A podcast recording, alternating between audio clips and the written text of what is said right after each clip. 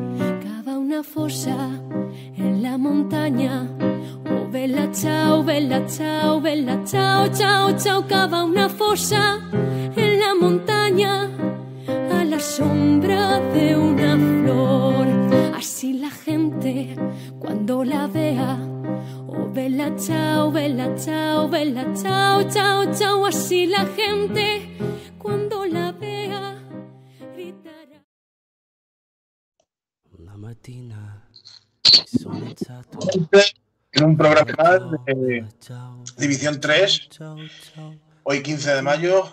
Eh, nuevamente César está otra vez con nosotros para hablarnos.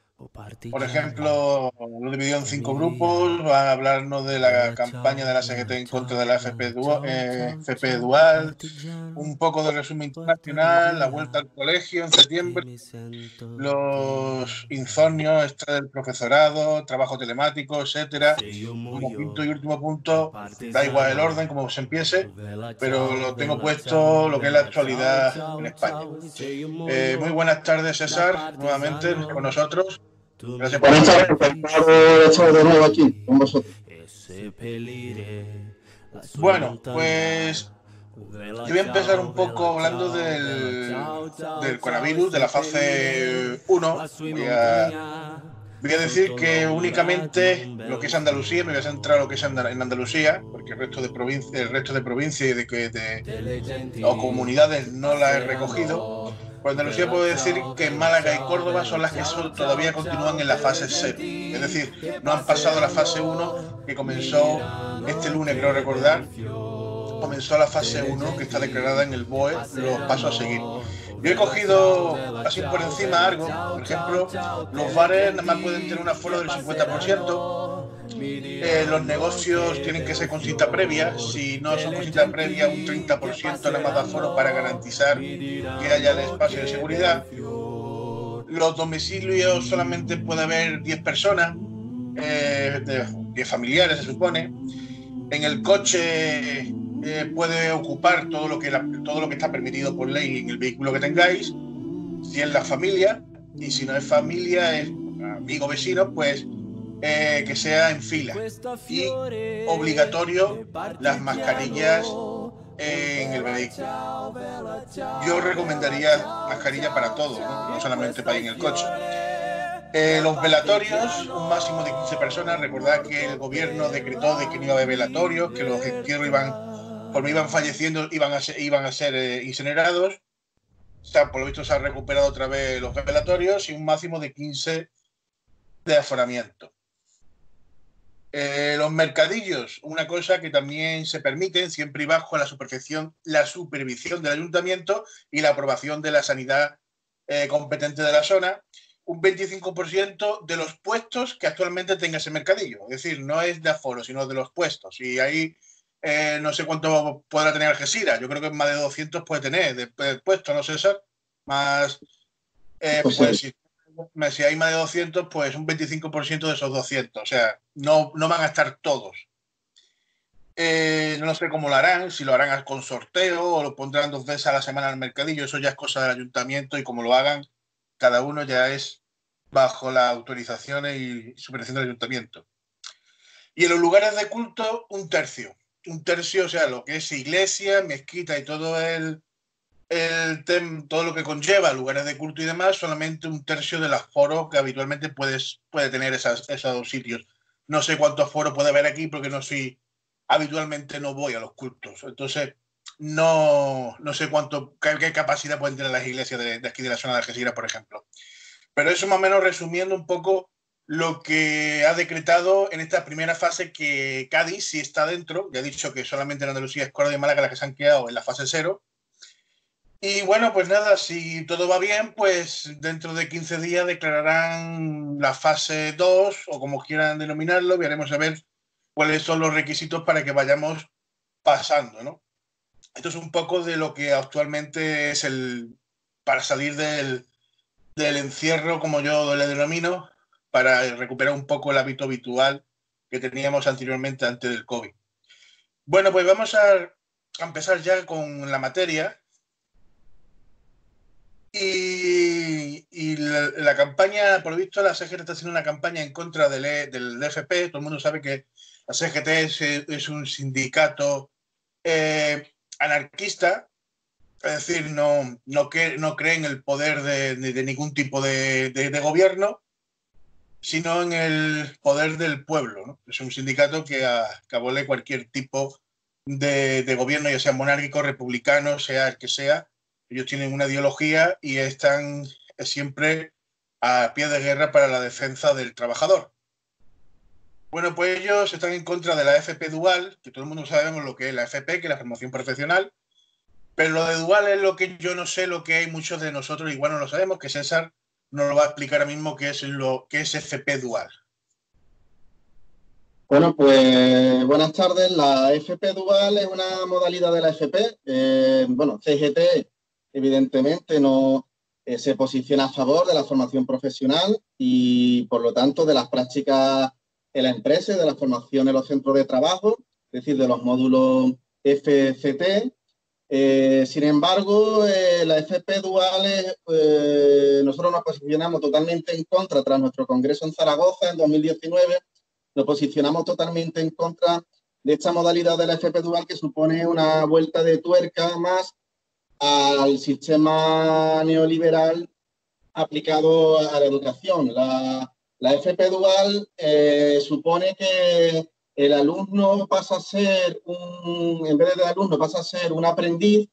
Este, esta modalidad de FP viene de Alemania, que es un país que está muy industrializado y parece que eh, en España Cataluña sería la comunidad que tiene más empresas, pues también ahí parece que tiene un cierto éxito eh, este, esta, modalidad de educación. Como digo, el, alumno deja de ser un alumno, pasa a ser un aprendiz, eh, como antiguamente el aprendiz en el taller. El, alumno pasa muy poco tiempo en su centro de estudio, ya sea un centro de FP, un centro integrado de FP o un instituto de educación secundaria, y pasaría la mayor parte de su formación haciendo el módulo en la empresa. Eh, entonces, eh, el profesor, el profesor tutor, pues también deja un poco de ser profesor, pasa a ser un profesor que tiene que peinar mercados y presentar proyectos a la Junta de Andalucía que se lo presentarán a las empresas. Eh, entonces hay una competición entre proyectos y entre distintos institutos o centros de FP y también eh, está calando mucho esta modalidad de FP dual eh, en la FP eh, privada concertada. Luego, el currículum ya no lo pondría la Junta de Andalucía, lo pone la empresa. El alumnado pasa la mayor parte del tiempo en la empresa. Tenemos la figura del profesor en el profesor y la figura de aprendiz en el alumno. Luego, CGT eh, tuvo una conferencia sindical sobre la formación profesional en la que yo participé eh, en el Congreso de la Federación de Enseñanza, es decir, de, lo que es la CGT Enseñanza de toda España, y lo celebramos el 16-17 de noviembre en Zaragoza. Entonces, bueno, debatimos el libro de ponencia del Congreso y la conferencia sobre eh, la AFP. Y bueno, pues en cuanto a lo que conlleva la FP dual, pues se sitúa dentro de la estrategia de Lisboa a nivel europeo y dentro del plan estratégico del nuevo gobierno del PSOE eh, para la formación profesional. O sea, no estamos hablando ya del gobierno del PP, sino que el propio gobierno del PSOE lo, es una modalidad de enseñanza que la está incentivando mucho. Eh, entonces, bueno, es como eh, la FP dual pues, está teniendo muy poca oposición, salvo en algunas comunidades como Cataluña, donde hay un frente eh, contra la FP dual, donde participa la mayoría de los sindicatos. pero si buscamos información sobre la FP dual en España en las páginas web, pues veremos que todo el mundo habla bien de ella. el alumnado se piensa que va a encontrar trabajo porque Claro, se selecciona muchas veces al mejor alumnado dentro del centro, estos van ahí a la empresa, ese alumnado piensa que cuando termine las prácticas porque la empresa los va a llamar y se piensa que esta es la panacea para acabar con el paro y esto no es así. El alumnado necesita estar, pasar mucho tiempo en su centro, además de hacer las prácticas y, la enseñanza eh, abarca mucho más que una enseñanza técnica para hacer un determinado tipo de trabajo eh, educarse pues también conlleva saber lengua, matemáticas, historia, educación para la ciudadanía y educarse como una educación humanista de cara a ser un, ciudadano.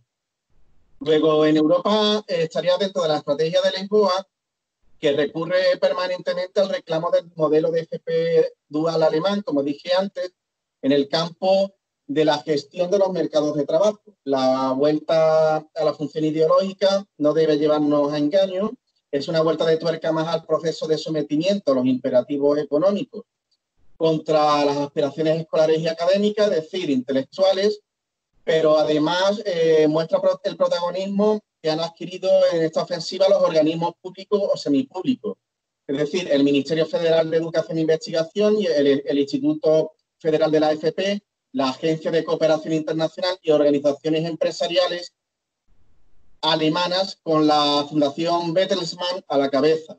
También está metida aquí la Fundación A3 Media en todo esto.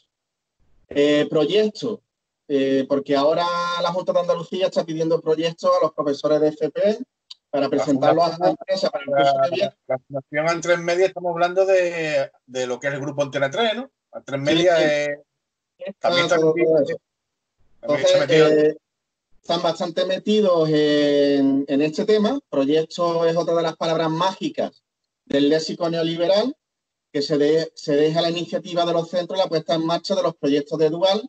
Es una forma más para que el neoliberalismo penetre los centros, sometiéndolos a la lógica de mercado, además de abrir una puerta de par en par a la iniciativa privada, se invita a los centros y al profesorado a participar en una sana competencia, entre comillas, so pena de quedarse al margen de la sociedad en permanente cambio. El centro, como tal, tiene que interiorizar el espíritu de empresa, tiene que actuar como una empresa competitiva dispuesta a hacer varios sus proyectos compitiendo con otros centros públicos y privados. El profesorado de FP es directamente interpelado para que actúe como gestor o prospector y el alumnado se convierte en mero aprendiz en las empresas realizando las tareas que nadie quiere hacer, evidentemente. Eh, es que este, este, alumnado muchas veces, pues a lo mejor eh, puede haber experiencias positivas en las que está aprendiendo, pero también te pueden tener en una mediana empresa pues descargando un camión o en un taller barriendo. El Real Decreto 1529-2012 de 8 de noviembre, por el que se desarrolla el contrato para la formación y el aprendizaje y se establece la base de la formación profesional dual, establece las condiciones para la implantación progresiva de la formación profesional dual en España. En concreto es el título 3 de este Real Decreto. Y ahora mismo estamos en una campaña de, la FP Dual que la está llevando a cabo la CGT, que sería no a la dual porque avanza la privatización, concertando cada vez más ciclos en centros privados, pone la FP al servicio de las empresas y no del alumnado la sociedad en su conjunto, y crea falsas expectativas de inserción laboral como si dicho modelo resolviera automáticamente los problemas del desempleo. Entonces, la Consejería, como he comentado antes, la Consejería de Educación de la Junta de Andalucía, pues publicó el pasado 5 de mayo la orden 16 de abril de 2020, por la que se convocan proyectos de formación dual para el próximo curso, lo cual nos parece un insulto, dada la depresión económica mundial que se está produciendo, los ERTE, el paro la destrucción masiva de empleo, no solamente por la COVID-19, sino por la situación eh, de depresión económica mundial provocada por el dinero fiduciario, por el, ya lo hemos dicho otras veces, por el, los acuerdos de Nixon de 1971, que se abandona el patrón oro y esto ha llegado ya a su límite. Una Andalucía que vive de la hostelería, del sector turismo, del sector terciario y es un insulto que ahora vengan a, decir que los profesores tienen que proponer proyectos económicos para levantar la economía. Eh, dejando de lado que la convocatoria de proyectos ha tenido lugar en mitad del estado de alarma, pues CGT considera que la FP podría haber seguido funcionando con normalidad sin nuevos proyectos.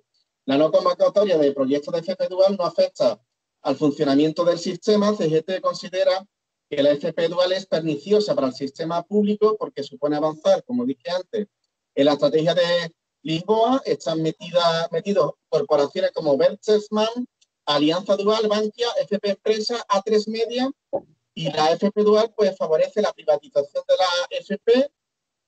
Eh, tanto la FP actual como la que se contempla en el futuro en el plan estratégico del PSOE, del actual gobierno de Unidas Podemos y el PSOE, crean la ilusión de que los problemas de empleo se resuelven con la formación rompe la homogeneidad del currículum formativo al acoger las empresas un número limitado de alumnado de cada grupo. La disminución de horas de clase no solo plantea la posible pérdida de puestos de trabajo en la función docente, y algunas propuestas de CGT contra el desempleo, la precariedad y la pobreza es derogar las reformas laborales y los decretos relativos a la formación y empleo, reducir la jornada laboral a 30 horas, eh, solucionar la problemática de la FP básica, establecer, bueno, ese es otro tema, la, FP básica es donde van los alumnos que han fracasado en el sistema escolar. Entonces, es una formación eh, de baja calidad, es como un saco donde van todos los alumnos que nos han sacado la ESO y que han fracasado en el sistema escolar, pues para eso sirve la FP básica. Solucionar, entonces queremos que se solucionen, eh, que, eh, porque la FP básica desvía al alumnado no rentable entre comillas, en la ESO y lo aboca a un sistema productivo que necesita mano de obra barata. Y bueno, pues esto sería a, grosso modo nuestra campaña contra la FP Dual, que hemos elaborado un PowerPoint con diapositivas que la estamos distribuyendo. Y bueno, teníamos pensado presentar libros de ponencia, llevar cartelería a los centros y dar charlas sobre, sobre nuestro congreso en Zaragoza. No ha sido posible ahora mismo por el estado de alarma y la pandemia. Si lo he entendido bien, estamos hablando de que la AFP que conocemos actualmente pasaría a ser prácticamente controlada por empresas. Y más que estudiar teoría sería casi siempre, como quien dice, en práctica, ¿no?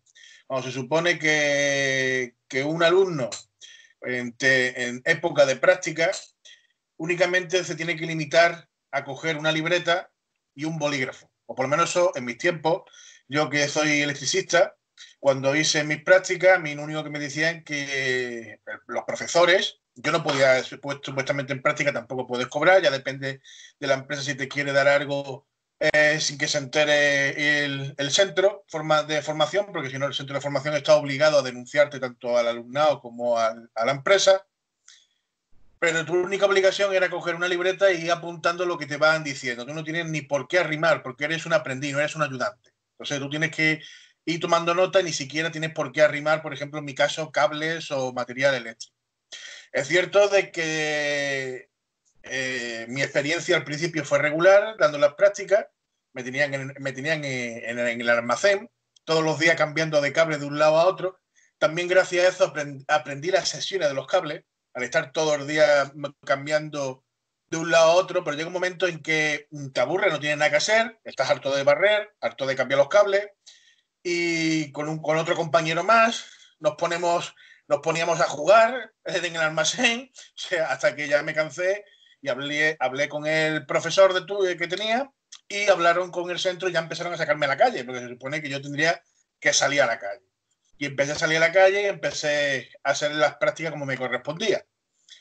Eh, pero teniendo una noción teórica de inicio, porque tuve el periodo que corresponde en mi tiempo de aprendizaje de electricidad y después tres meses de práctica en la empresa, que la empresa no me contrató ni a mí ni a ninguno de los que estuvimos. Eso mucha gente se piensa, ya que hago las prácticas allí, me contratarán. A mí no me contrataron y me tenían muy bien valorado. De hecho, al cabo de cinco o seis años sí estuve trabajando para ellos, pero ya cuando ya era oficial de segunda, prácticamente primera. Oficial de primera porque ya era encargado de obra y dirigía y podía dirigir a grupos de, de compañeros.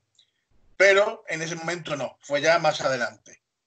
Pero es cierto de que eh, aprendes y es necesario las prácticas, pero eh, siempre y cuando que estén eh, valoradas para tu aprendizaje, porque una vez que sales de, de estudiar, mm, no tiene nada que ver. Por ejemplo, en mi caso, que nosotros lo que hacemos son tablitas, los electricistas trabajamos con tablitas en el centro de estudio para encender cuatro bombillas y cuatro interruptores, ¿no? Pero una vez que sales de ahí y te vas a una obra, no sabes, no sabes ni por dónde tienes que meter el cable. o sea, básicamente es muy importante la práctica y, el aprendizaje en ese momento. Pero que ya la empresa sea dueño de tu aprendizaje es otro tema. Que juegue contigo y que encima juegue a ver quién es el mejor, o sea, como eh, si esto fuera la época romana, la época de los gladiadores, a ver quién es el más fuerte, el más poderoso, el que es capaz de pisotear al compañero y humillarlo por quitarle el puesto. Eso, sinceramente, es, como dice César, volver a años de atrás, pero bastante años atrás. En fin, pero es, la lucha que tenemos que tener. Decir que el FP dual no, no vale. Eh, llevamos años diciendo que tampoco la ESO es el sistema educativo eh, válido para nosotros. De hecho, viene rebotado de, Europa también la FP después de, fracasar en Europa. La, perdón, la ESO viene rebotado hacia nosotros, pero eh, el problema de nosotros es que nos lo callamos y nos lo tragamos. Y la educación de nuestros hijos está en juego. Eh, César, ¿quieres añadir algo más sobre la FP Dual? Eh, simplemente, pues reiterar lo que tú has dicho, que mm, CGT no se opone a las prácticas de la empresa, como tú has dicho, las prácticas de la empresa son necesarias porque, hombre, por muchos talleres que tú tengas, muchas naves que pueda tener el centro de FP, pero siempre, como tú has comentado, es muy distinto estudiar un circuito eléctrico en el papel y, y, en, y como tú has comentado, fabricar un circuito eléctrico a, tener que ponerlo en práctica en una obra, pero eh, la FP dual eh, lo que conlleva es, mm, lógicamente, eh, que la empresa, que el alumnado pasa casi todo el tiempo a la empresa. Tú imagínate en, en un centro integrado marítimo, en un módulo de pesca, pues la empresa es un barco pesquero. imagínate que es un barco pesquero en alta mar y ahora que vas a meter a unos chavales menores de edad o, bueno, que tengan 18 años sin experiencia, lo vas a meter en un barco de pesca de, de primera hora, a ver quién es el mejor, a ver quién es el que pesca más. No, no, tiene mucho sentido, hay un componente grande de peligrosidad en todo eso. Entonces, eh, bueno, pues lo que pedimos es un, una FP dual pública de calidad, donde el alumno pase el mayor tiempo posible de su formación en el centro, que es una formación de calidad, un tanto humanista como técnica, tecnológica, matemática y aplicado a lo que está estudiando y que les paga unas prácticas eh, como que sean también de calidad, que no sea tampoco como tú comentas, pero que... y sobre todo aprender, aprender de, los equipos de, protección, de saber trabajar con las herramientas. Hay muchos trabajos que no avisan, que tienes una oportunidad y te, eh, la electricidad, por ejemplo, depende con qué electricidad trabajes, te puede llegar un aviso o te puede pegar el leñazo directamente eh, en una torre de alta tensión. Bueno, en la torre de alta tensión no te da, no es que te pegue, el, no te mata directamente lo que es el leñazo de que te puede producir, sino la caída, es lo que te mata. El leñazo porque sale disparado y en otro y en, y en la de baja tensión te puedes quedar pegado. Entonces tienes que saber muy bien en todo momento con qué estás trabajando, qué herramientas eh, tienes que utilizar, herramientas especializadas, eh, qué equipo de protección, eh, cuándo debes trabajar y cuándo no con corriente. O sea, son cosas que eso te lo va a enseñar siempre el centro de FP. Y, lo, y una empresa, el único interés que tiene es sacar producción para adelante y la gran mayoría de las empresas no te va a proporcionar ni las herramientas adecuadas, porque yo me tuve que comprar las mías, eh, ni el equipo que sí está obligado a dártelo, el equipo de protección, pero normalmente tienes que pelear con ellos para conseguirlo. O sea, eh, tienes que saber muy bien qué es lo que necesitas para evitar después los accidentes, porque todo el mundo queremos ganar para llevar algo de, de comida a casa, pero si te pasa algo, no vas a llevar nada. O sea que es muy importante la formación de calidad una FP buena, de calidad y, tener en cuenta, sobre todo, la seguridad que es vuestra, porque si os pasa algo, al final eh, todo lo que habéis hecho es, es, para nada, vamos, es nada. Y eso de competir entre compañeros es lo más peligroso que hay. Siempre es lo más peligroso que hay. Eso, por ejemplo, ahora porque no hay tanta construcción, pero eso de trabajar al destajo por, y demás, eso ha producido muchos accidentes también. Eh, yo he visto compañeros, eh, grandes profesionales que llevan más años que yo trabajando en esto y equivocarse, y si no llega a ser por el guante que le, que le llega hasta el codo, el guante, eh, ahora mismo no lo estaría contando. Ha perdido movilidad del brazo, pero sigue vivo. Por un error, por, por, por ir deprisa, por no comprobar que esté desconectado ese generador en ese momento, y pues le pegó el leñazo y gracias al guante, gracias a ese guante sigue vivo. Eso lo puedo, se, lo, se lo puedo asegurar. Lo único que ha perdido es, es movilidad en el codo y eso le ha tenido que provocar una jubilación, digamos, anticipada, pero por lo demás puede contarlo. O sea, la formación profesional de calidad es muy importante, sea el país que sea. No podemos dejárselo en manos de, de, de las empresas privadas para que jueguen con nuestra salud y con la de los nuestros. O sea, hay que pelear por ello. Eh, César, eh, ¿algo más o pasamos? Podemos pasar a otro tema.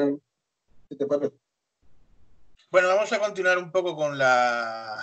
Vamos a dejar la internacional para, después. Hablamos ya de, internacional y de España, de actualidad de España más. Después de hablar de un poco de. seguimos con, el tema de los, de los profesorados y el tema de las formaciones y demás para hablar de la huerta al cole en septiembre. Que me ha, propuesto aquí hablar de, cómo va a ser el tema? ¿Sabéis ya algo entonces cómo va a ser la vuelta al cole y demás o todavía está un poco en el aire? Bueno, todavía estaría un poco en el aire eh, en el sentido que no se sabe cómo va a evolucionar la pandemia, ¿no? Y el virus está en la calle, evidentemente. Se pueden producir rebrotes. Decían que el virus no afectaba a los niños porque tenía una proteína que era capaz de parar al virus. ahora se está rompiendo el mito. Hemos visto noticias de niños en hospitales en Nueva York, en España también está viendo algunos que están siendo afectados. Eh, luego, eh, por ahora todo es incertidumbre y se barajan varias posibilidades para de cara a septiembre. Parece ser que la, como la reducción de la radio tiene que ser a 15 alumnos, entre 10 y 15 alumnos en base a un aula de de metros cuadrados, que es lo que se va a hacer en Francia. Pero claro, como en, concreto en Andalucía se ha dado tanta cancha a la enseñanza privada concertada, se han cerrado tantas líneas, en la escuela pública se han cerrado tantos colegios, eh, difícilmente se podrá, y no va a dar tiempo a construir nuevos colegios, ni parece que hay intención de que se construyan nuevos colegios, ni, ni siquiera por módulos de madera como existen en algunos estados de Alemania, pero eh, claro, esto nos va a llevar a que eh, la realidad nos, va a llevar a un tiempo para la enseñanza telemática y otro tiempo para la enseñanza presencial. Entonces tendrá que haber turnos, tendrá que haber una reconfiguración de espacio dentro del centro, se está hablando, todo esto son propuestas, evidentemente, pero se está hablando de usar el salón de actos, la sala de usos múltiples, el gimnasio, los pasillos, evidentemente no es lo mismo un instituto, no es lo mismo eh, un cuarto de la ESO, un bachillerato en un pasillo que niños pequeños que tienen que tener un cuidado del docente, del maestro y la maestra constantemente. Luego, eh, lo que se perfila es que sea una enseñanza semi, eh, semipresencial y semi eh, digamos, telemática, ¿no? A través de, la puesta en marcha que se ha hecho ahora por, de la enseñanza online, a través de distintas plataformas. Eh, luego, claro, esa realidad eh, que se prevé pues nos llevaría a que tanto el Gobierno Central como la Consejería de Educación, la Junta de Andalucía, tendrían que regular esas jornadas laborales, tendría que prever los, podemos hablar también de los factores de riesgo psicosociales a los que se somete el profesorado, que ya hemos hecho una encuesta y un estudio desde CGT, y eh, se tiene que regular también los, eh, los accidentes laborales, los aspectos físicos, como puede ser eh, cansancio, fatiga en la vista, dolores de espalda, dolores de cabeza, etcétera, etcétera.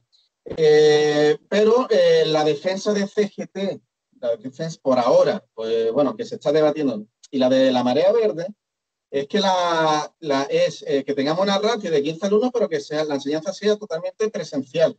¿Por qué decimos que la enseñanza no puede ser telemática y presencial? Porque la enseñanza telemática hace que el, alumno esté aislado en su casa, y se crea una brecha, ya no solo la brecha digital, sino la brecha social. El alumnado que, procede de, una familia más de clase media alta, pues puede estar mucho más motivado para aprender por este tipo de enseñanzas, pero eh, la enseñanza eh, necesita de socialización, necesita el aprendizaje entre iguales, como decía Vygotsky, de interacción social, de constructivismo. Eso solamente se puede hacer con la enseñanza presencial, eso es totalmente básico, entonces nosotros vamos a pelear tanto eh, CGT como la María Verde por una enseñanza presencial. para, bueno, hubo una reunión de María Verde, pues después leeré, después de que tú intervengas, una serie de medidas que propone María Verde y desde CGT, bueno, y yo, eh, por ejemplo, mi idea es eh, que se pudieran eh, rehabilitar edificios, aunque sea de forma temporal, para uso de forma temporal, edificios públicos que están abandonados. Por ejemplo, en Algeciras hay eh, tres bibliotecas que están cerradas. La antigua del centro, la del Saladillo y la de la Granja. La del Saladillo es una biblioteca bastante buena y de ahí podrían salir dos aulas. De, por ejemplo, el edificio de gobernación militar, que sabes que la campaña, la última campaña electoral local, los, proponían que se pudiese reutilizar el edificio. En San Roque hay un pabellón entero al lado del ayuntamiento y frente a la escuela de idioma y la biblioteca que está sin rehabilitar. Y como eso tenemos muchísimos ejemplos. Por ejemplo, en la línea, en, Santa Margarita, hay un centro muy grande, casi que lleva abandonado, que está nuevo, abandonado eh, desde hace 10 años, sin casi por terminar, eh, un centro para personas mayores, que de ahí podría salir un, un colegio de primaria y un instituto de secundaria, aunque sea de forma provisional. Luego, lo que vamos a pedir es que se puedan reutilizar esos edificios para poder llegar a esa ratio de 15 alumnos y que la enseñanza pueda ser totalmente presencial. Sí, el, parque de bomberos también antiguo también está cerrado hace ya mucho tiempo. Hay muchos edificios en la, zona de Algeciras, el campo de libertad, que serían válidos para, para ello. Eh, yo, por ejemplo, mi idea, yo cuando yo estudiaba todavía había mañana y tarde. Es una opción de hacer turnos de mañana y turnos por la tarde. No es que vuelvan los niños hasta de mañana y tarde, sino que si eh, también por falta de espacio, pues que se eso también obligaría a la Junta a contratar más profesores. Lógicamente no van a estar los profesores, los de mañana van a estar también por la tarde. Eh, tienen, porque tienen, tienen que cumplir el turno de ocho horas como cualquier persona trabajadora.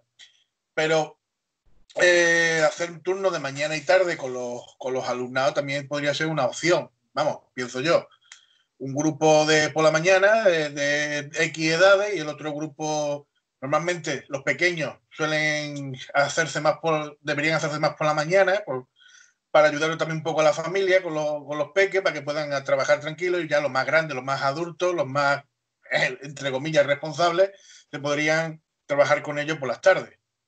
Es, es otra opción, como, yo lo veo, pero vamos, que eh, recuperar edificios también es muy buena opción, cosa que si la Junta está por la labor se podría hacer tranquilamente, pero vamos a ver cómo reacciona la Junta a todo esto, sabiéndolo ya, porque ya no puede decir que es que no, no lo sabía, ya se lo, ya se lo están avisando prácticamente desde que el curso empezó a suspenderse, se suspendió en febrero, ya se, o sea que sabe de antemano que tiene que tomar medidas para la recuperación del curso.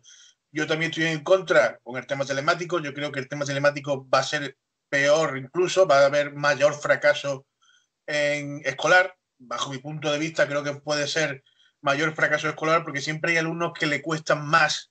No todos tienen la misma capacidad de aprendizaje, de absorción eh, y demás. Y si están solo en casa y los padres eh, no tampoco entienden porque no han tenido a lo mejor una educación o es mejor o, no han podido, lo, por lo que sea, circunstancia que sea, no van a poder ayudar a su hijo. Entonces, eh, para eso está el profesor también, ¿no? Para, y, y, en tema telemático es más complicado, lo veo yo más complicado que el profesor esté más encima de uno, porque entonces creo que eso también implicaría más fracaso escolar, el tema telemático. Yo lo veo así, ¿no, César?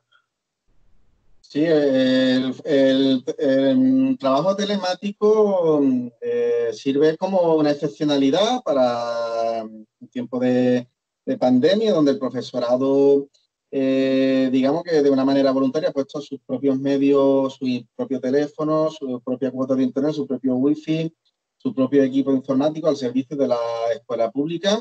Eh, no haberlo hecho hubiese sido un error, aunque si se continúa con este trabajo telemático, pues la Junta tendrá que ofrecerle también al profesorado eh, ese equipamiento y porque estamos hablando de trabajo, no estamos hablando de ocio, y eh, tiene que paliar toda la brecha digital que existe porque hay domicilios que no tienen ordenadores o se tienen que compartir entre varios hermanos y entre los padres que tienen también trabajo telemático y o a lo mejor pues están trabajando mediante un móvil que también comparten o una tablet que comparten.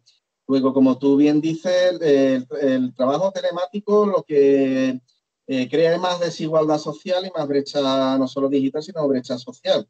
El niño aprende con el adulto, en interacción con el adulto, aprende con, como decían los defensores del aprendizaje constructivo significativo, que son Vygotsky, Ausubel, Piaget, Novak, interaccionando con el medio ambiente, aprendiendo en interacción entre ellos, se aprende mucho entre los iguales, porque siempre hay niños que son más expertos en una tarea que en otro, eso es muy importante, y se aprende con la socialización eh, presencialmente, interaccionando modificando esquemas, adaptando esquemas mediante el diálogo. Eh, así es como, eh, mediante la imitación, así es como se aprende.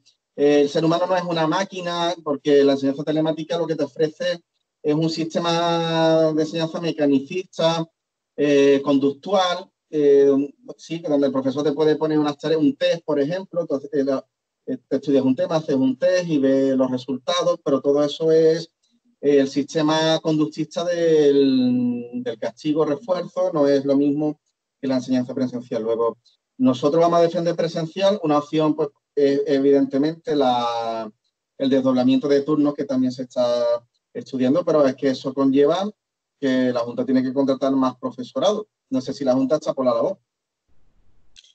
Hombre, yo debería. De hecho, el profesorado tiene, que tiene mucho profesorado interino por contratar. O sea, y debería solucionar los problemas de itineralidad. Entonces es una solución poder contratar a gente por la tarde, eh, tener gente de mañana y tener gente de tarde. Entonces eh, se quitaría el problema, digamos, eh, del coronavirus y el problema de después de profesorado también lo, lo apalaría. O sea, mataría como quien dice dos pájaros de un tiro, pero la Junta, como lo único que está es por la privatización, ya están poniendo modelos Mm, los, centros privados están, por lo que he oído, se dice que se, están preparando las aulas y demás para apalear la crisis de la pública, que la crisis de la pública no es más provocada por el sistema de gobierno que actualmente tenemos, no por otra cosa, porque la educación española es una de las más enriquecidas prácticamente del, del mundo, a pesar de que la ESO no es el, la mejor, el mejor sistema educativo.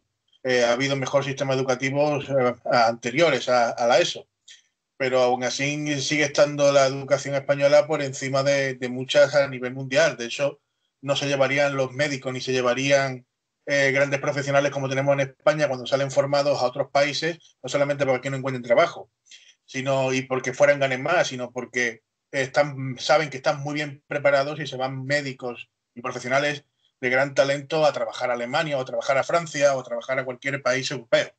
O sea, eso quiere decir que la educación nuestra está por encima mm, de incluso de las de ellos. Entonces hay que seguir luchando por una educación pública y de calidad. Eso no es, es descarado, hay que seguir luchando y que la concertada se quede con, con, quien quiera pagarla. Quien quiera pagar pública, que meta a su hijo en un colegio público que la pague. No, nosotros no estamos en contra de que exista la educación pública, perdón, la educación privada. No estamos en contra de que exista la educación privada.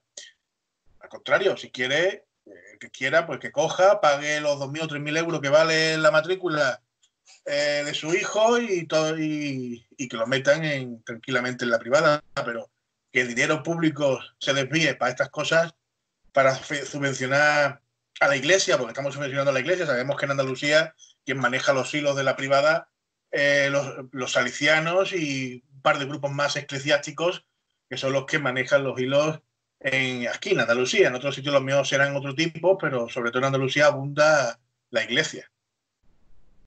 No sé. Sí, eh, bueno, me gustaría hablar al hilo de lo que estás comentando de la enseñanza, pues cómo afecta el estrés y el insomnio eh, al profesorado, es decir, eh, la ley de prevención de riesgos laborales en España no solamente prevé, dice que hay que prever accidentes laborales y dolencias físicas, ¿no?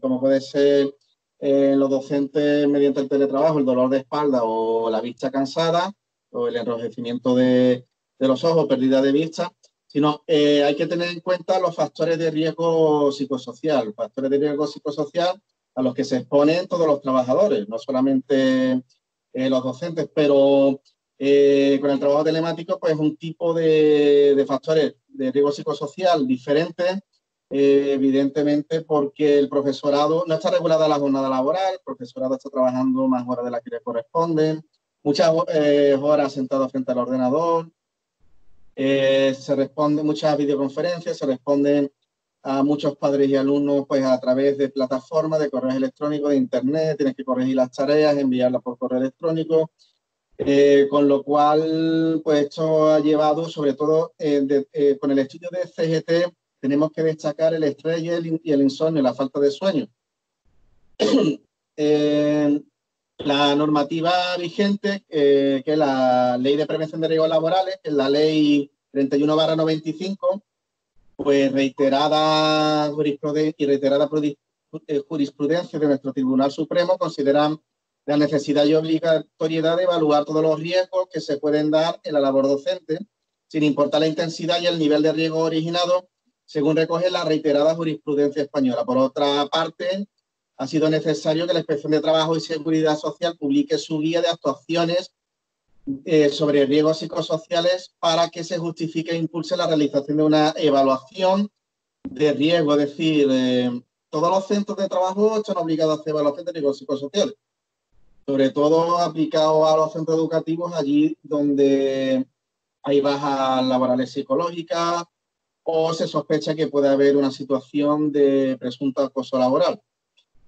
Eh, es evidente que vivimos constantemente enganchados al móvil, y, pero claro, eh, pero que la pantalla ya ha sustituido las clases presenciales y que la ausencia del timbre al principio y al final de la jornada escolar fuese a difuminar las fronteras entre el tiempo de trabajo y de ocio es nuevo para los docentes por eso CGT elaboró un cuestionario en el que podemos decir que de las personas encuestadas, más de 500, un 86,4% afirma que trabaja más horas de las que le corresponden en su horario.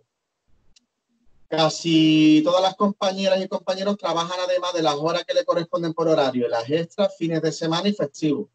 Esto afecta seriamente al descanso y por ende al rendimiento laboral. La situación se agrava en el caso de tener menores o mayores a su cargo. Es decir, que si el profesor, la profesora, el maestro o la maestra, que tiene además niños y niñas a su cargo, eh, tiene hijos, eh, también tiene que, estos hijos tienen que conectar digitalmente a las clases con sus maestros y maestras. Luego todo esto conlleva una sobrecarga. Eh, cabe mencionar que el gran número del profesorado que indica que ha duplicado o triplicado su horario, tenía reducción horaria, pues, por ser mayor de 55 años, pues ahora esto no se está cumpliendo, hay una incapacidad de desconectar que manifiesta los docentes que no siempre viene motivada por la autoexplotación o porque les gusta su trabajo, sino, como he explicado antes, recepción de correo, mensajes de WhatsApp, llamadas telefónicas de otros miembros del claustro, de manera reiterada, fuera de horario lectivo, lo que lleva a esa sensación de conexión perpetua. Entonces, bueno, pues por ejemplo, del profesorado entrevistado sufren de estrés un 71,8%, de ansiedad un 59,4%, irritabilidad un 60,4%, insomnio, trastorno del sueño el 74,4%, Estado de ánimo depresivo 33%, nerviosismo 55,9%, cambio del apetito el 21,9%, dolores de cabeza 53,5%, por ejemplo, dolores de espalda y cuello, estos no son factores de riesgo psicosociales físicos, un 73%, muy alto también. Entonces, la organización de clases y la atención al alumnado por diversos medios contribuyen al desbordamiento.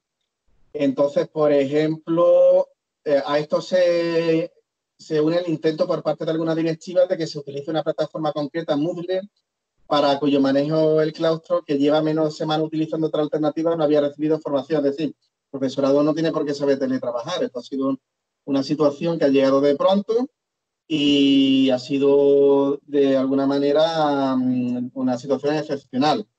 Entonces, por ejemplo, el profesorado pues se está comunicando por llamadas telefónicas, por aplicaciones de mensajería instantánea un 89,9%, videoconferencia un 76,6%, el correo electrónico lo usa el 92%, el Seneca el 63,7%.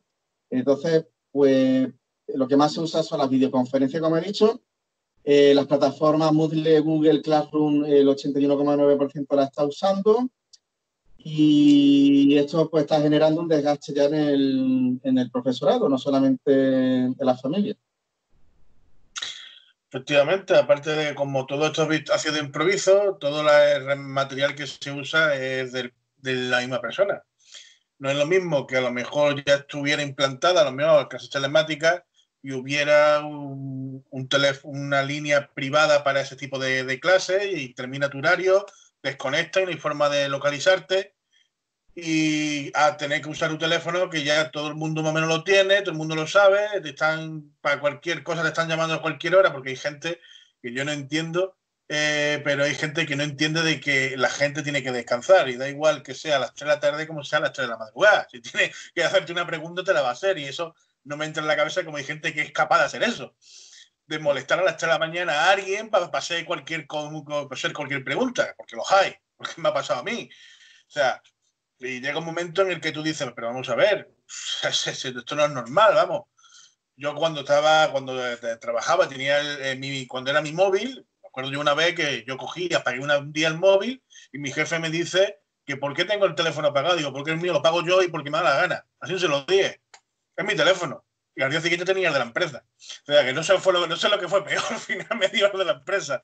O sea, que, que muchas veces eso es lo que pasa, que se aprovecha de las, de las situaciones y hay gente que no tiene miramiento ninguno, que es lo que está pasando también con, la, con el tema del COVID, que esto es bajo nuestra responsabilidad en muchas cosas, como por ejemplo el tema de que haya 10 familiares en casa para visitarte. Se supone que bajo tu responsabilidad tiene que haber 10. No va y la policía a pegar puerta por puerta. ¿Hay 10? Vale, al. Es imposible, ¿no? Pero seguramente habrá más de uno que en vez de 10 abre la puerta y hay 30 familiares metidos en la casa. O sea, eso ya es bajo conciencia humana, si cada uno cumplamos eh, unas normas básicas no escritas porque hay normas básicas que no están escritas, pero es, son normas necesarias para una convivencia. No hace falta que no la escriba nadie, pero he visto que hay gente que la necesita que se la escriban, porque si no es que no lo entienden. En fin, ¿algo más que añadir sobre, sobre el estrés, del insomnio de los profesores y demás? No, podemos pasar de tema, así que... Bueno, pues vamos a pasar un poco a la internacional, a ver cómo está la cosa internacional actualmente. Eh, cómo se encuentra todo lo que está fuera de las fronteras españolas, esas. Bueno, pues ahora mismo lo hemos dicho ya a lo largo de todos los programas, pero, pero bueno, no está de mal eh, insistir y volver a hacer un resumen, recapitular sobre lo que habíamos dicho. Eh, tenemos que insistir en que la crisis económica no está producida por la COVID-19, es decir, la crisis económica de presión mundial está producida por un sistema económico que ya ha llegado a su fin, que es el dinero, el sistema del dinero fiduciario, de, la deuda, de la banca, del crédito, de, la, bolsa. Es un dinero, es la máquina de hacer billetes verdes sin que tienen, no tienen un respaldo en oro. Luego los eh, países imperialistas y las élites están pensando resetear este sistema. Eh, por lo tanto, eh, para ir hacia el dinero duro, que podría ser, ya lo hemos dicho, con oro, con bitcoins. Luego se está reconfigurando, o sea, se está, digamos, reconfigurando las áreas de influencia. Eh, tenemos que decir que la pandemia lo que hace es acelerar este proceso de crisis, pero como he dicho antes, no, no lo produce. Y eh, evidentemente eh, te están diciendo constantemente que es producto de la crisis, porque no es lo mismo destruir fuerzas productivas apelando a la crisis sanitaria que decir que, oye, que, es que eh, la culpa ha sido de, las élites financieras, con lo cual podría provocar un estallido social mayor del que se va a provocar. Eh, hay que resaltar también que este es el, inicio de la crisis, es decir, todavía no hemos llegado al punto álgido, al punto extremo y al punto conflictivo de toda esta crisis económica. Va a haber mucho estallido social, va a haber muchos conflictos entre las distintas potencias imperialistas, que no son otras que Estados Unidos, China, Rusia, Irán, India, Brasil, que van reconfigurando todas sus áreas de influencia y como he comentado antes, la economía capitalista se encuentra ahora en un proceso de reconfiguración. Es similar al proceso de reconfiguración anterior, al de la Primera Guerra Mundial, que nos basábamos en el sistema patronoro, que llegó a su fin por eh, un intenso proteccionismo, eh, el desarrollo de la Segunda Revolución Industrial, donde ya Inglaterra pierde su papel de potencia hegemónica, ya tenemos a Estados Unidos y Alemania, que están compitiendo también, Luego, todo eso lleva a unos conflictos eh, que nos llevan a la Primera Guerra Mundial y después a la Revolución Rusa, posteriormente a la Guerra Civil Rusa. Eh, cuando se abandona el patrón eh, tenemos dinero fiduciario, pero nos lleva a la situación del crash del 29. Bueno, entonces tenemos que empezar a hablar de contradicciones serias. Pues, dentro de la misma Unión Europea empieza a haber contradicciones, por ejemplo, en la prensa se habla si el Tribunal Constitucional alemán está ahora contra el Banco Central Europeo y la Unión Europea, ¿no? Se está produciendo mucho ruido por la sentencia del Tribunal Constitucional alemán, eh, publicada este 5 de mayo. Hay quien opina que esta sentencia hace peligrar los programas de compra de deuda pública que viene ejecutando el Banco Central Europeo. Ya sabemos que estas compras son vitales para que España, Italia y Francia puedan seguir obteniendo, eh, digamos, deuda, eh, crédito, pero bueno, que esto no es más que deuda y esto es también, pues, agravar la situación y poner nuestros recursos estratégicos en manos de, estos piratas que vienen a, hacerse con, nuestro país, ¿no? con nuestros recursos y terminar con nuestra soberanía nacional.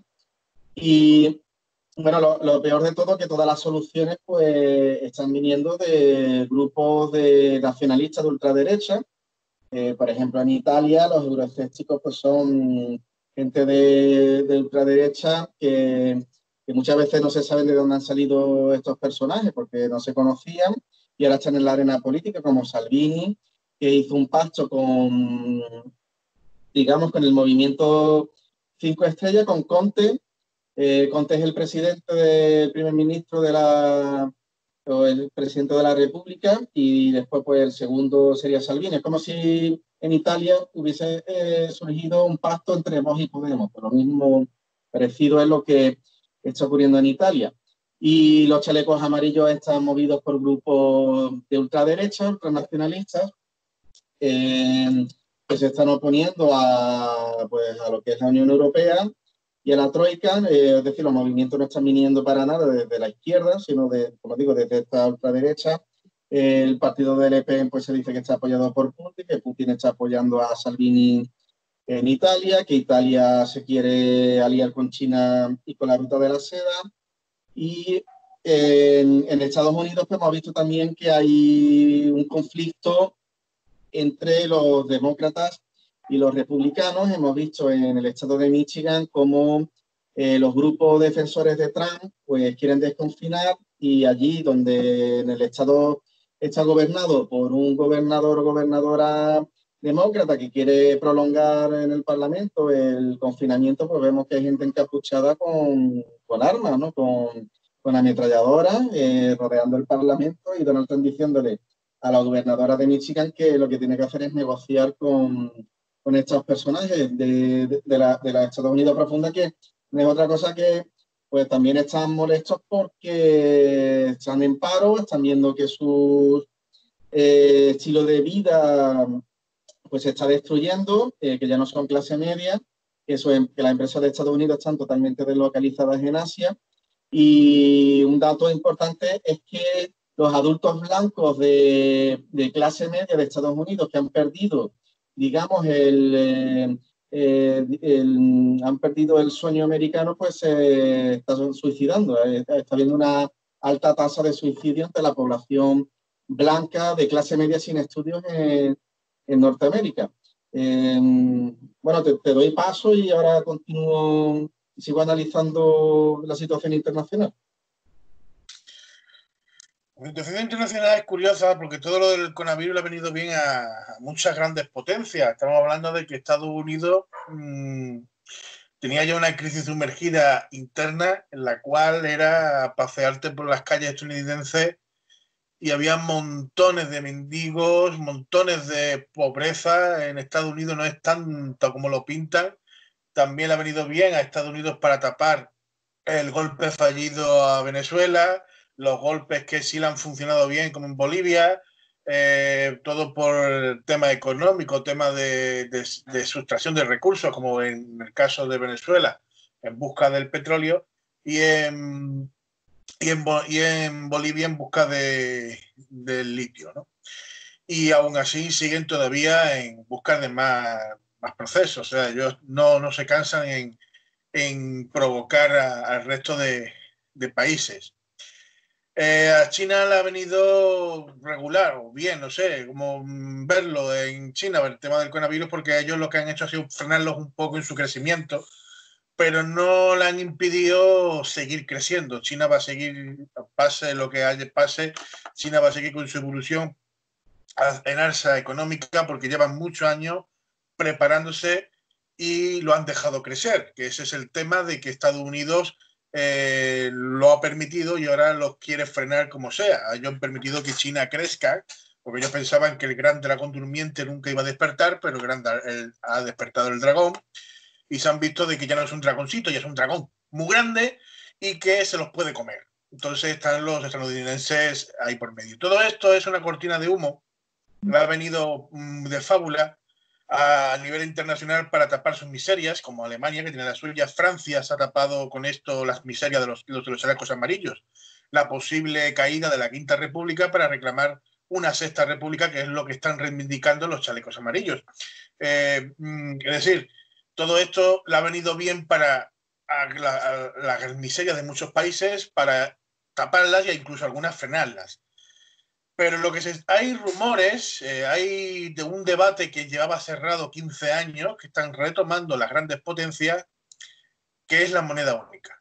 El otro día estuve viendo varias cosas y por lo visto eh, dicen de que para reinventar, para reinventarse nuevamente, para poder salir y paliar de esto, eh, van a retomar lo, que anti, lo que paralizaron hace 15 o 20 años, que es la moneda única. ¿Por qué la paralizaron? Porque vieron que el euro no fue tan beneficioso como yo esperaba. Entonces, porque estaban los dos proyectos, estaba el euro y estaba la moneda única. La moneda única es una idea americana para tener controlado a todo el mundo. Eh, pero por lo visto el euro no funcionó como mucha, mucha gente esperaba que funcionara el euro, por eso ya se sabía que el euro no iba a ser el boom, y decidieron paralizar momentáneamente la moneda única. Pero por lo visto, eh, las grandes directrices, estamos hablando ya de grandes directrices tipo Rockefeller, tipo, tipo esa gente, han dicho de volver a retomar lo que es la moneda única, unificar el mundo entero en una sola única moneda, que eso apalearía las crisis y no tiene por qué ser ni el euro ni el dólar. Ellos están hablando de hacer una nueva moneda que no tenga nada que ver con las de ningún país actualmente, en las cuales sea la que solucione el problema económico de las grandes potencias actuales que en cierto modo podría solucionar el, problema económico de muchos países, pero sería el hundimiento de muchos otros países que no alcancen a llegar a esa moneda, como puede ser los, los países tercermundistas o puede ser países como España que están sumergidos en una crisis económica terrible que ahora mismo estamos prácticamente, mm, esto puede ser el Titanic, ahora mismo está entrando agua y se está hundiendo. O sea, y no hay ahora mismo nadie que sea capaz de, cerrar esa brecha. O por lo menos que sepas, que sepa hacerlo. Entonces estamos en, en eh, está dividido el tema, digamos, poderoso en retomar esa iniciativa y por lo visto la van a plantear en los próximos meses nuevamente la moneda única. Yo sinceramente no soy uno de los partidarios de que eso sea una solución. Eso es algo más del sistema que actualmente tenemos. Eh, la solución está en, aparte de, perdonar deuda a países que no puede pagarla, porque lo único que están haciendo es inflamar, inflamar, inflamar la deuda, porque te están pagando con deuda. Te están diciendo, todo, todo, te doy más dinero para que me pagues. Pero si no puedo pagarte, ¿cómo me vas a dar más dinero? Es inflación. La inflación lo que conlleva es a que hoy en día, también leí un artículo hace dos días de que Estados Unidos, si quisiera, ahora mismo podría comprar a España. Totalmente. Podría poner no sé cuántos millones de dólares encima y adueñarse del país sin tener que poner ni, una ni un solo arma. Únicamente comprando la deuda española. O sea que eh, estamos a merced de que España pueda ser invadida en cualquier momento por cualquiera y no hace falta que sea por tanques o por un ejército militar. Simplemente el que se moleste en comprarnos la deuda es la dueña del país, porque está sin escritas las leyes actualmente de la economía. ¿No es cierto, César?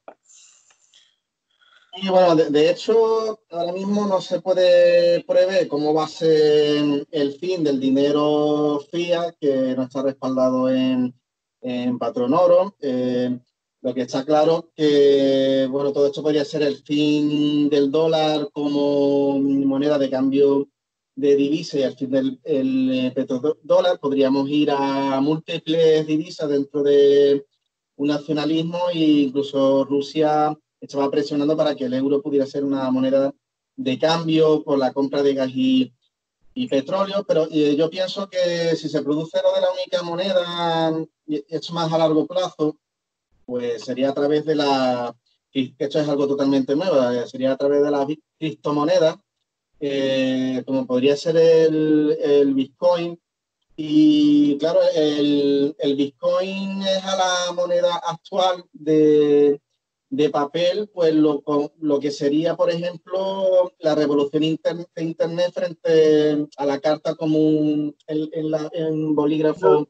y papel, sí. Eso te iba a comentar, que nos hablaras, si no eh, ahora o en otro programa, un poco de lo que es el Bitcoin, porque yo, por ejemplo, desconozco eso también, lo que es el tema Bitcoin, con, cómo funciona, pero eso es algo de que a la noche a la mañana ha surgido, se ha puesto de moda y, la, moneda esa, que es una moneda virtual, no tiene, no tiene físico, no tiene nada, mm, está funcionando como si fuera una moneda normal, y, pero no sé la peligrosidad que puede llegar a tener, porque eso, eso también tiene que tener un peligro en el tema de que mm, será, no creo que sea fácil hackearla, ¿no? Pero está la posibilidad, todo lo que está en la red tiene la posibilidad de, ser hackeado, de ser fraccionado, de que a lo mejor tengas en tu cuenta 10 Bitcoin y te encuentres con 5 porque te han hackeado la cuenta. O sea, ahora mismo está todo muy, muy verde en ese aspecto, pero es, interesante ver cómo ha evolucionado de la noche a la mañana esa, esa moneda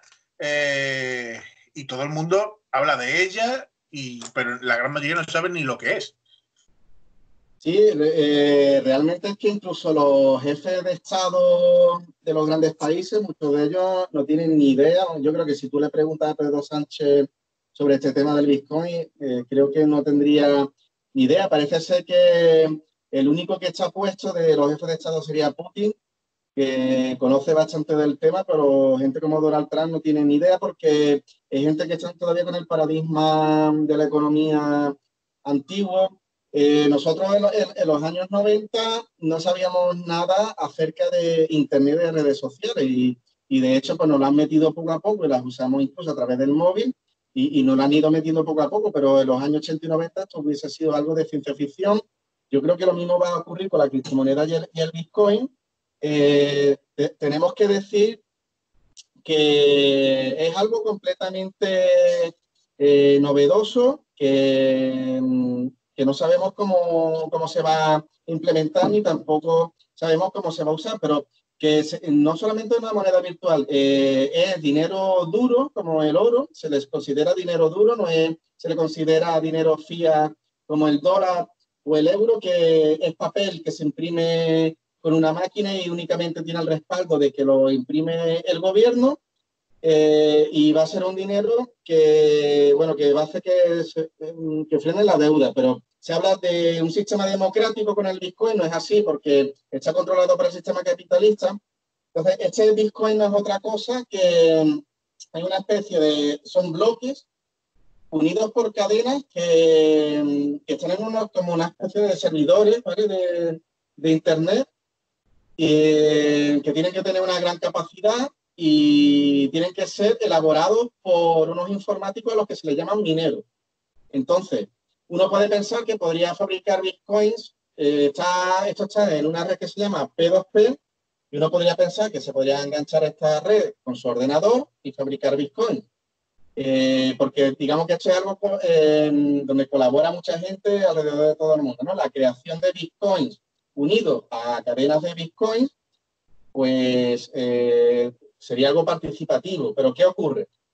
Que tú necesitas unos sistemas informáticos muy potentes, cada vez más potentes, y los sistemas informáticos, pues ya no de un año para otro, de un mes para otro, se quedan totalmente obsoletos. Es decir, la creación de Bitcoin se hace a través de unos algoritmos matemáticos y los hace el, ordenador. Esos, esos cálculos no, no lo puedes hacer con el PC de tu casa.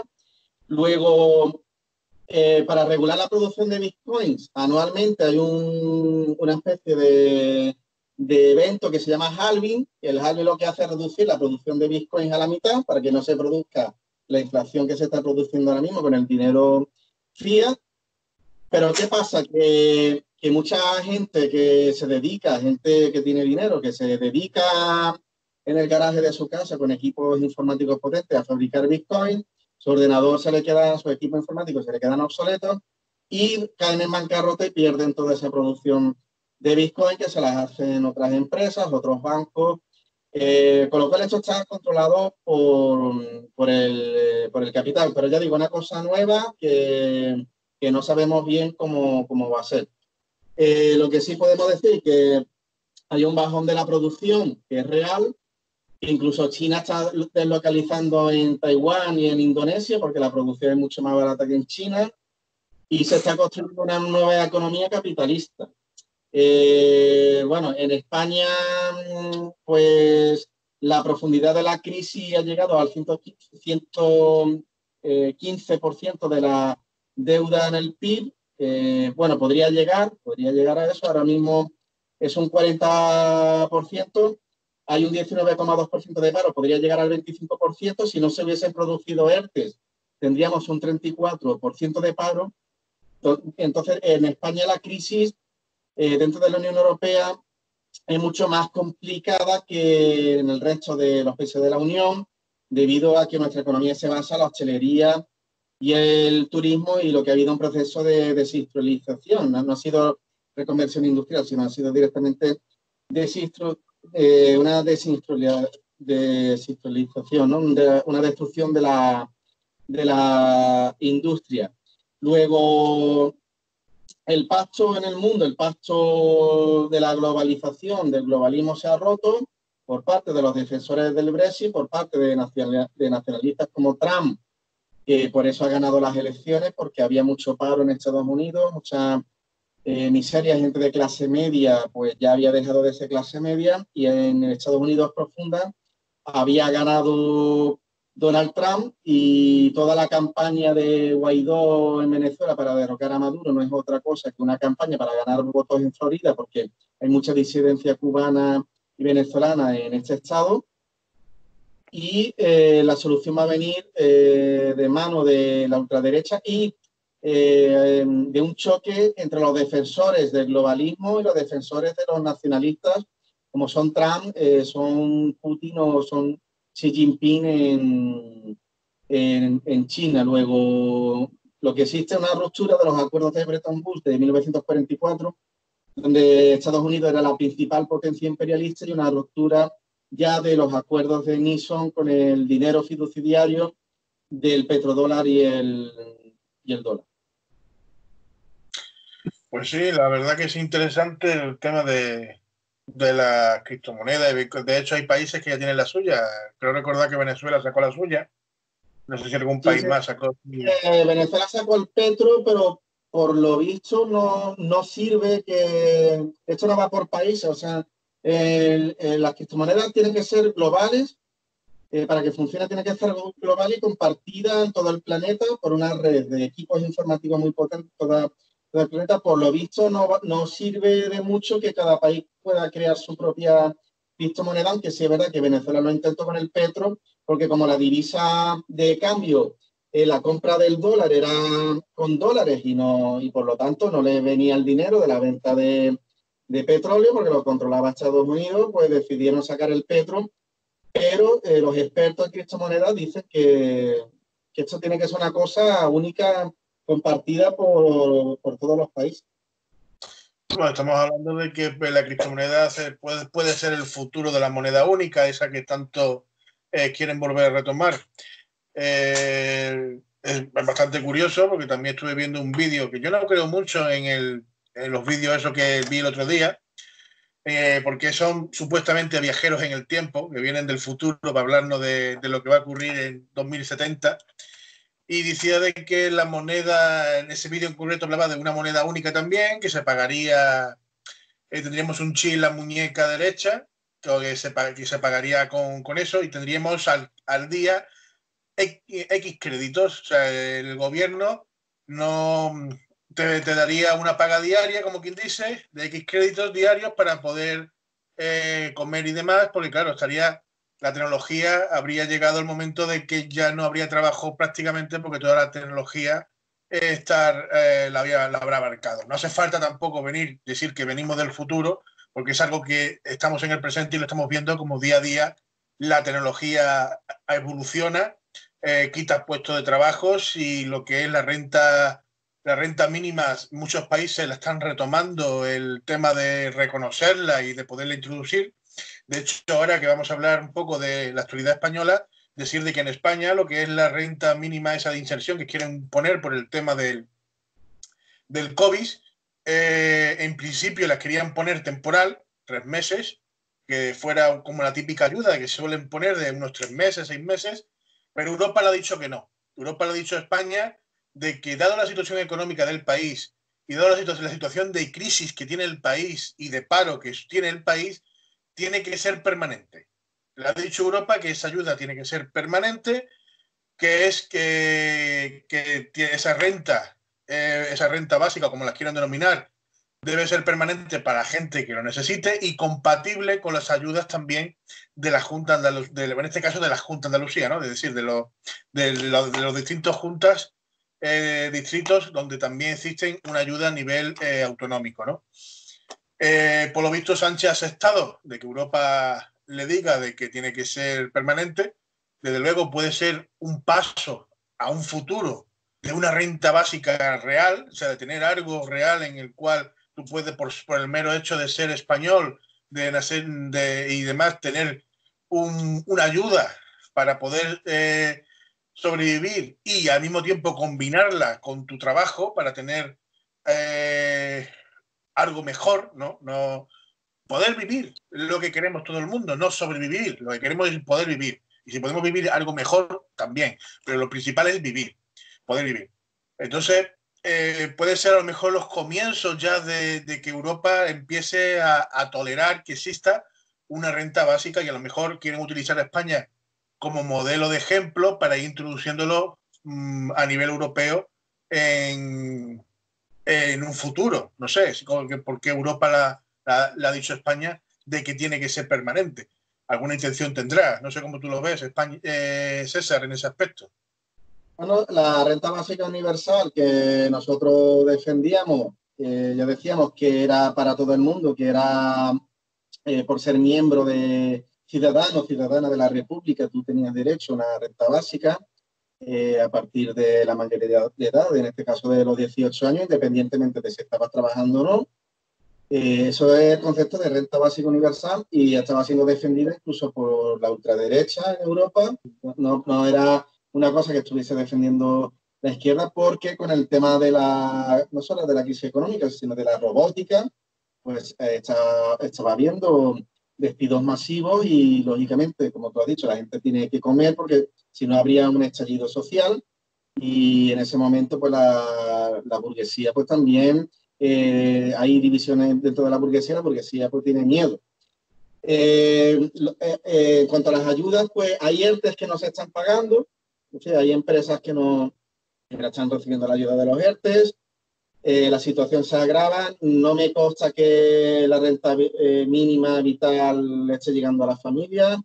Y si les llegara, si les llegara incluso esos 500 euros, mm, te, vamos, mm, te servirían para pagar algunas deudas o, o directamente para comer. No, no es algo que vaya a solucionar, que vaya a paliar la grave situación. Lo que sí está viendo es pues una correlación de fuerzas que parece que está siendo más a favor de la derecha, es decir, hay espacio que debería estar copando la izquierda pues, a través de los sindicatos, pero la está copando la ultraderecha pues, a través de grupos como vos, por ejemplo, en Algeciras están los legionarios, eh, estos voluntarios legionarios organizando el tema de, de, las bolsas de alimentos, que también, también lo está haciendo eh, la están haciendo muchas organizaciones y una de ellas, CGT, es una, organización de izquierda, pero hay espacios que lo está copando la ultraderecha. Eh, la gente, pues ahora mismo no cree en las instituciones,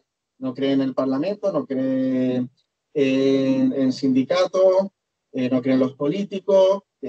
todo, todo esto es un error. Nosotros sí, sí creemos en las instituciones, lo que pasa es que nosotros vamos con nuestras propias propuestas, la Tercera República, eh, ahora mismo pues hay un sector de la burguesía que, está viendo los ojos, pues, eh, bueno, en los frentes populares también tiene que haber eh, no solamente una unión popular desde abajo, sino que tiene que ver, tiene que ser interclasista para que, funcione. Otra cosa es que después conseguido el objetivo, pues se pasa a una segunda fase, ya directamente de socialismo, de control obrero del Parlamento, ¿no? Como en la Revolución Rusa, que fue en dos partes, la de febrero, la burguesa con el gobierno de Kerensky, esa revolución la apoyaron los bolcheviques, pero después viene una segunda fase con la traición de Kerensky y el golpe de Kornilov, pues viene una segunda fase ya de revolución de octubre propiamente obrera eh, eh, bolchevique. Pero bueno, que nosotros ahora mismo defendemos las instituciones, lo único que queremos es cambiar, o sea, quitar el jefe de Estado, queremos una república, una nueva constitución, y queremos que las instituciones pues funcionen, ¿no? Y, lógicamente después hay que ir a, un segundo paso por, porque la, la, dureza de la situación pues lo va, lo va a generar, pero que el peligro real del fascismo, o sea, el peligro del fascismo real pues está ahí, eh, no solamente en España, eh, sino que está en Europa entera e incluso en algunos estados de Estados Unidos.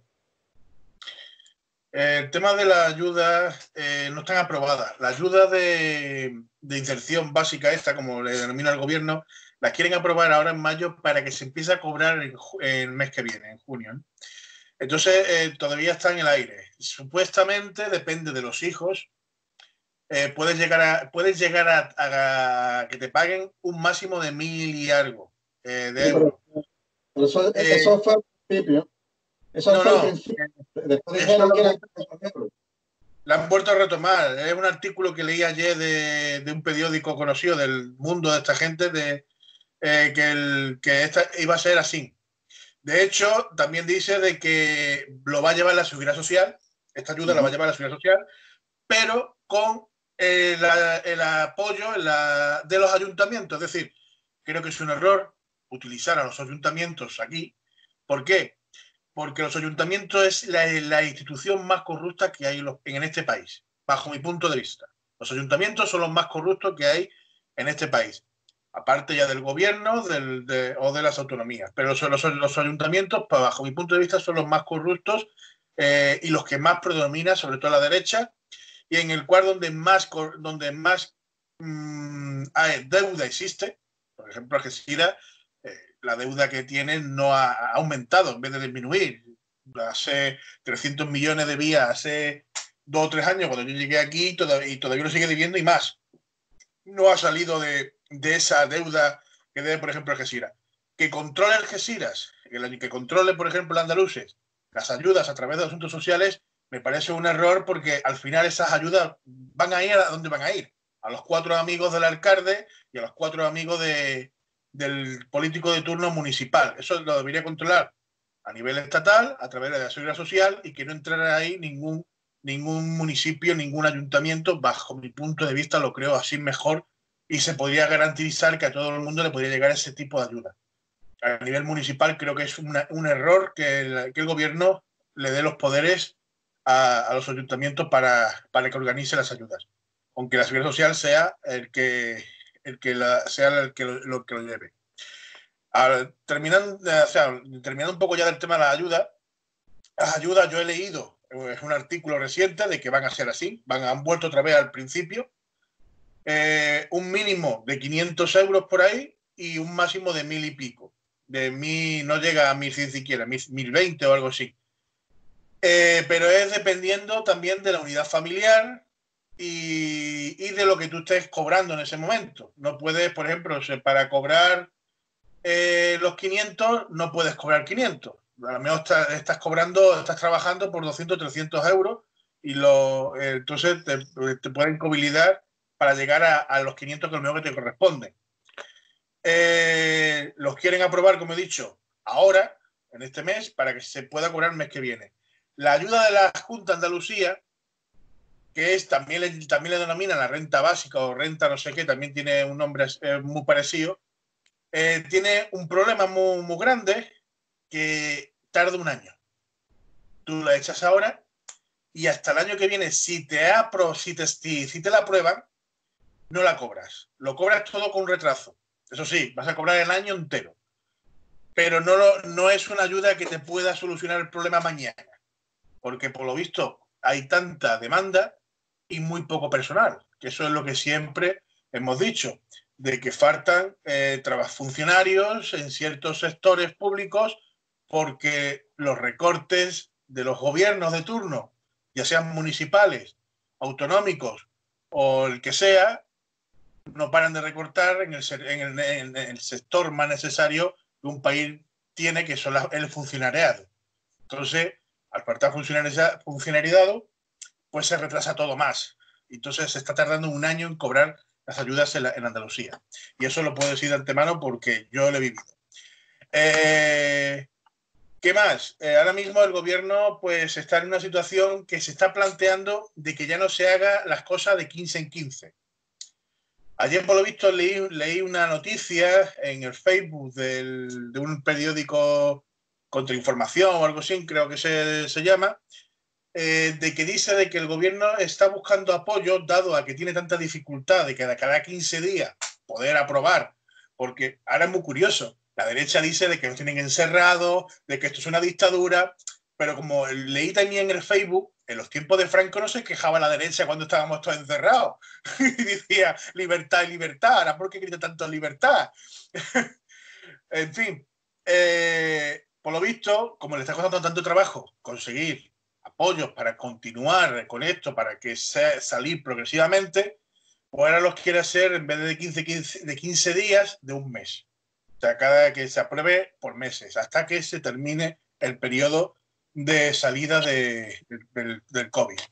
Esas son las situaciones que ahora mismo se está encontrando el gobierno. Tiene una derecha reacia, en el cual eh, está hablando de libertades, cuando son los primeros que siempre han, intentado cargarse las libertades, y tenemos una izquierda, entre comillas, por denominarlo izquierda, eh, que está intentando luchar contra marea eh, y se ve muy en minoría, pero todavía está sobreviviendo a duras penas, a pesar de, de, nadar contra corriente, está sobreviviendo y todavía tiene el apoyo del pueblo, todavía hay un sector que todavía sigue apoyando el gobierno y es bastante amplio, ¿no, César?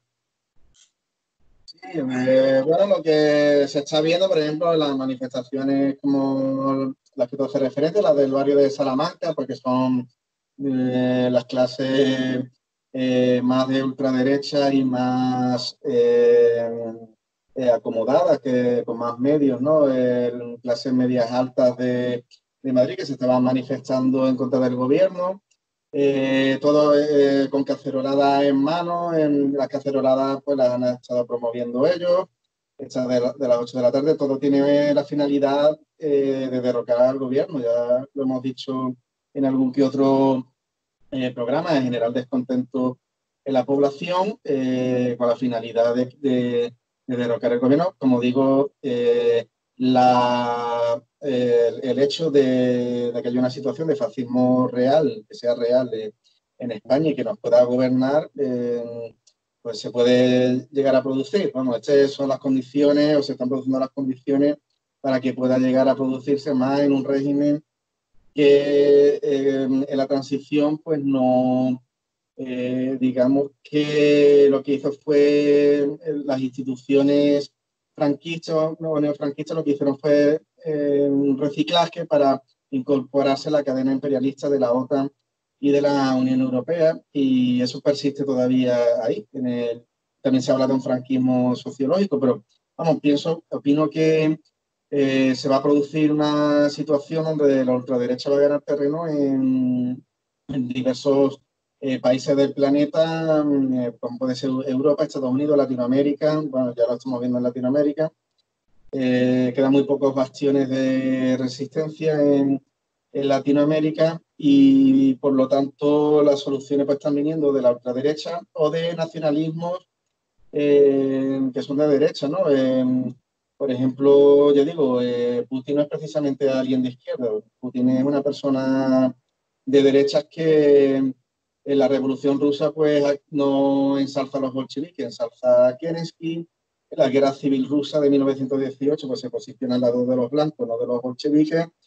Y, en la guerra de la República de, Donetsk, que se separaba de la Ucrania fascista del Maidán eh, y era prorrusa, pues también había grupos de ultraderecha eh, peleándose unos contra otros y Putin apoyando a algunos de estos grupos la, la derecha europea más del capitalismo y, de la derecha.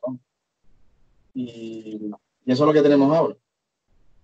Yo digo que la derecha europea parece más light que la española. Al lado de cualquier dirigente europeo de derecha, parece que nosotros tenemos aquí eh, no la extrema, sino lo siguiente al extremo del civismo y, de, y del, desconocimiento, porque aquí hacen, dicen y hacen barbaridades que en otros países no se podrían ni tolerar.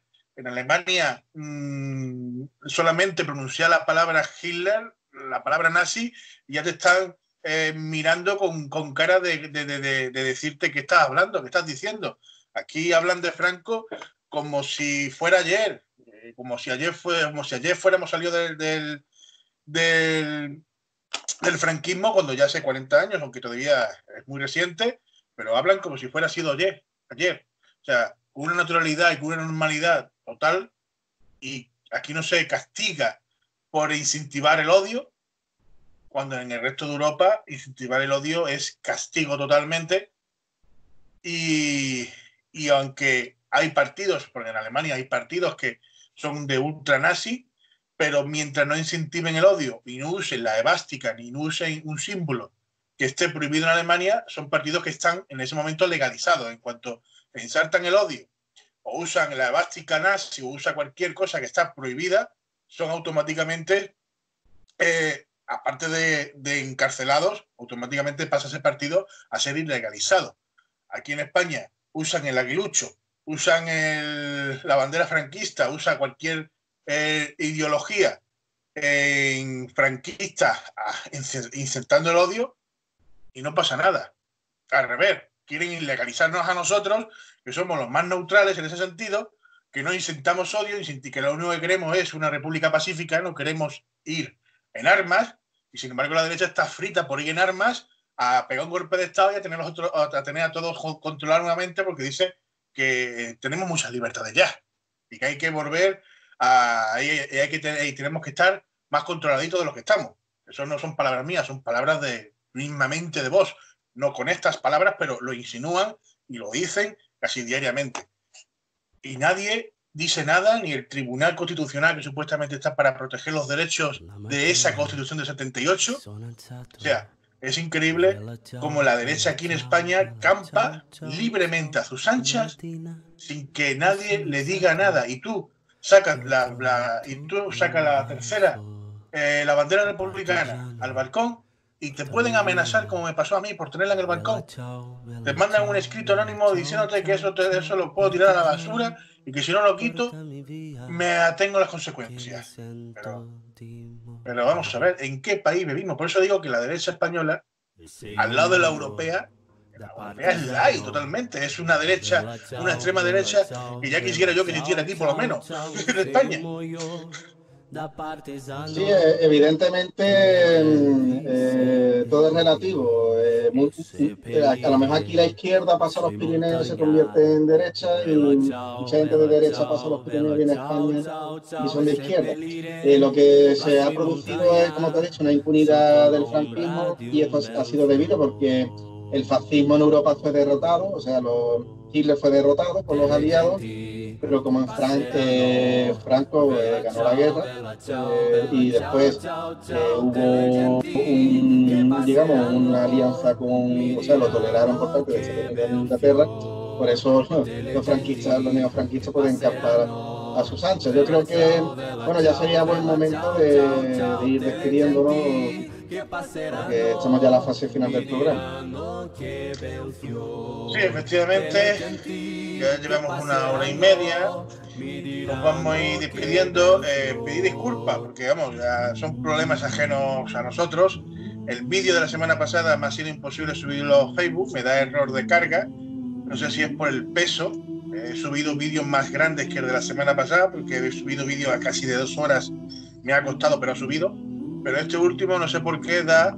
Eh, lo he intentado tres veces y las tres veces me da fallo de carga y normalmente fallo de carga es por el peso, o sea, hubo una mala conexión, pero normalmente es por, por mala conexión o por, peso del, del vídeo. Y mala conexión no puede ser porque sin embargo en YouTube me ha subido y está en YouTube.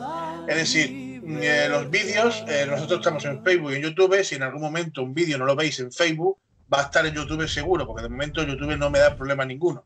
O sea, podéis verlo ahí tranquilamente, aunque YouTube lo voy a reportar a la página de Facebook en cuanto esté subido los, los vídeos nuestros.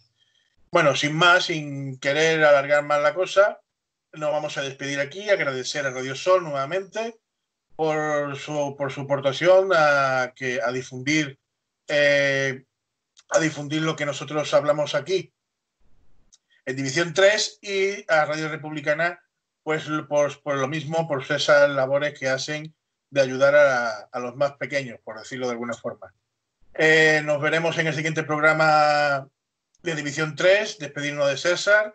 Hasta el siguiente programa. Muy buenas tardes, noche ya, César. Hasta, la siguiente. Pues ha sido un placer y nos vemos ya en el próximo programa. Y sin más deciros a vosotros que os espere que la semana que viene estaremos de vuelta con, un, con nuevos temas. Y nada, hasta la semana que viene. División 3 se despide aquí. Uy. Eh, hasta luego. Hasta luego.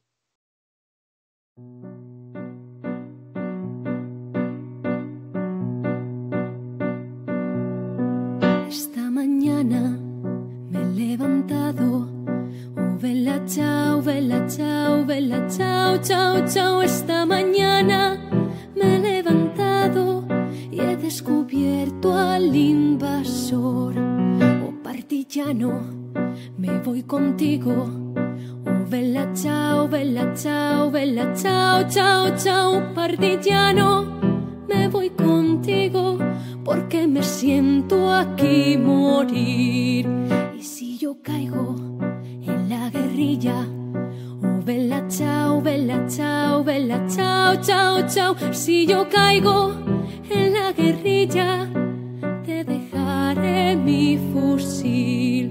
Cava una fosa en la montaña, bella chao, bella chao, bella chao, chao, chao, cava una fosa en la montaña a la sombra de una flor si la gente cuando la vea, oh vela chao, vela chao, vela chao, chao, chao, así la gente cuando la vea.